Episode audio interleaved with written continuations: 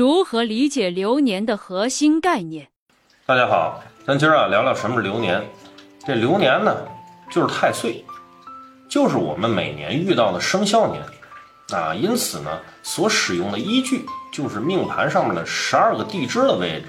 我们只需要看呢今年的生肖是什么，再去啊命盘去找那个十二个宫对应生肖那个位置，那个宫位呢就是太岁流年的命宫。然后呢，就可以呢，根据命宫的位置，再整理出来一张流年的命盘。因为流年呢是依照命盘上面的地支定出来的啊，所有人的流年命宫都在同一个位置。例如呢，今年二零二三年的一个癸卯兔年啊，每个人的流年命宫都在卯宫的位置。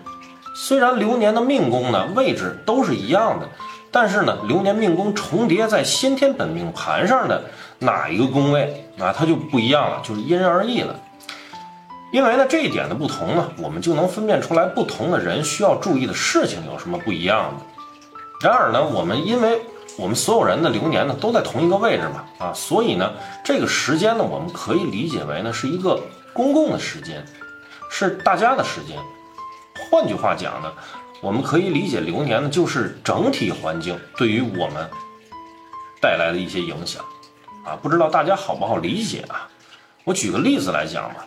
就好比大家呢，呃，都在一起做一场呢，比如叫不确定目的的这种旅行。啊，这场旅行呢，我们会在一起遇到很多啊相同的遭遇，这就是大环境的运势。但是呢，环境结合到每一个人身上之后呢，都会有一些不一样的结果。例如，比如说在下雨啊，有人带伞了就不会被淋湿啊，有人没带呢，肯定就湿了。